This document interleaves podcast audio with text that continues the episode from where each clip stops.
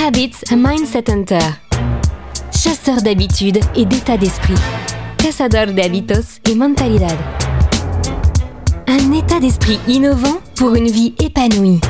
Une émission de et avec Melika Badreddine.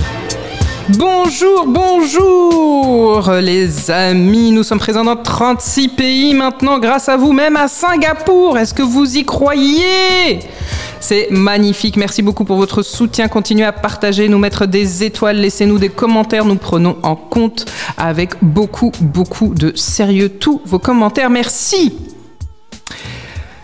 Aujourd'hui, nous allons parler de l'importance des rituels lorsqu'on a connu une phase traumatique, lorsqu'on a connu un trauma.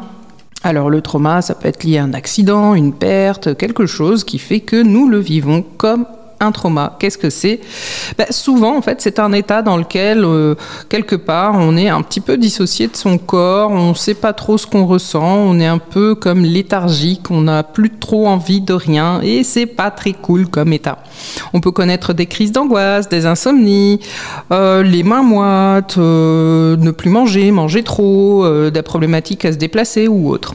Et quand un traumatisme bouscule notre vie, finalement efface nos repères, quand nos gestes deviennent compliqués, ça peut être un trauma avec des suites aussi au niveau physique, eh bien avant toute chose, prenez le temps de respirer. Vous n'y êtes pour rien. Prenez le temps de vous poser. Prenez le temps aussi d'en parler, d'aller voir un thérapeute, d'aller voir une personne compétente, formée, d'aller voir quelqu'un qui peut vous aider pour d'abord soigner les bobos qui sont dans l'âme. Eh bien, là-dessus, nous pouvons aussi nous aider par les rituels, puisque les rituels viennent à notre secours depuis déjà bien bien longtemps, et qu'on y croit ou pas, en fait, ce sont des choses qui sont déjà installées dans notre quotidien, que nous appliquons, et bien heureusement, ça vient nous soulager, soulager nos âmes fatiguées par un traumatisme, soulager aussi notre corps. Et ça vient remettre de la structure, puisque la différence entre quelque chose qui est de l'ordre de la routine et le, rituel, c'est qu'on y met de la conscience, la volonté. Quelque part, il y a comme aussi une sorte de caractère sacré là-dedans. Donc, quand les charges sont cognitives, quand les charges de tous les jours sont beaucoup trop lourdes, il, en va vraiment de notre santé de venir baisser toute cette charge, ces violences, cette hypervigilance, et puis ça peut être aussi lié à notre environnement ou autre. Et là, on se recrée une bulle pour faire un retour au calme, un retour au calme qui nous permet aussi de nous retrouver, de passer d'une attitude inconsciente qui finalement nous vampirise nous-mêmes à une attitude beaucoup plus consciente, beaucoup plus dans la présence, beaucoup plus dans quelque chose qui est de l'ordre de l'authentique.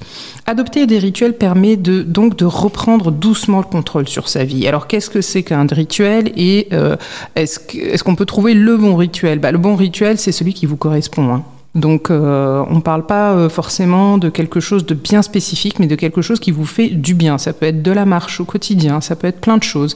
Et quand on a subi, quand on a vécu un trauma, ça peut être extrêmement aidant puisque ça nous aide à nous réancrer, à être présent. Tout ce qui est de l'ordre du, trauma va nous induire vers beaucoup de, de rumination. On est avalé, on est complètement, euh, comment dire, terrassé quelquefois même physiquement par toutes nos impressions, par tout ce que l'on croit vivre aussi et par non seulement le trauma, mais aussi tout ce qu'il y a autour du trauma, toutes les histoires, le fait de le vivre, le revivre au quotidien. Eh justement, les rituels nous permettent de sortir de tout ça. N'hésitez pas à faire appel à votre communauté, avec vos amis, à votre famille. Euh, voilà, faites, des, faites des, des rituels ensemble, en groupe, à deux.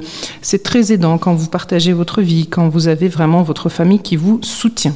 Alors les amis, pensez à vous, prenez le temps de ralentir et partez en voyage avec vous-même. Le bon plan de Melika. Le bon plan, ça peut être par exemple de prendre le temps tous les matins d'écrire ce pourquoi vous êtes bien heureux malgré tout, malgré ce trauma, euh, d'être présent ici aujourd'hui. Prendre le temps d'appeler une personne, de discuter avec elle et aussi le bon plan que je vous recommanderais, c'est de voir autour de vous qui a besoin de vous. Cette émission est maintenant terminée et comme dit Melika, fuck bullshit, love. Retrouvez l'ensemble des podcasts de Melika sur toutes les bonnes plateformes de streaming. Info, actu, formation, coaching, ouvrage sur melikabadredine.com.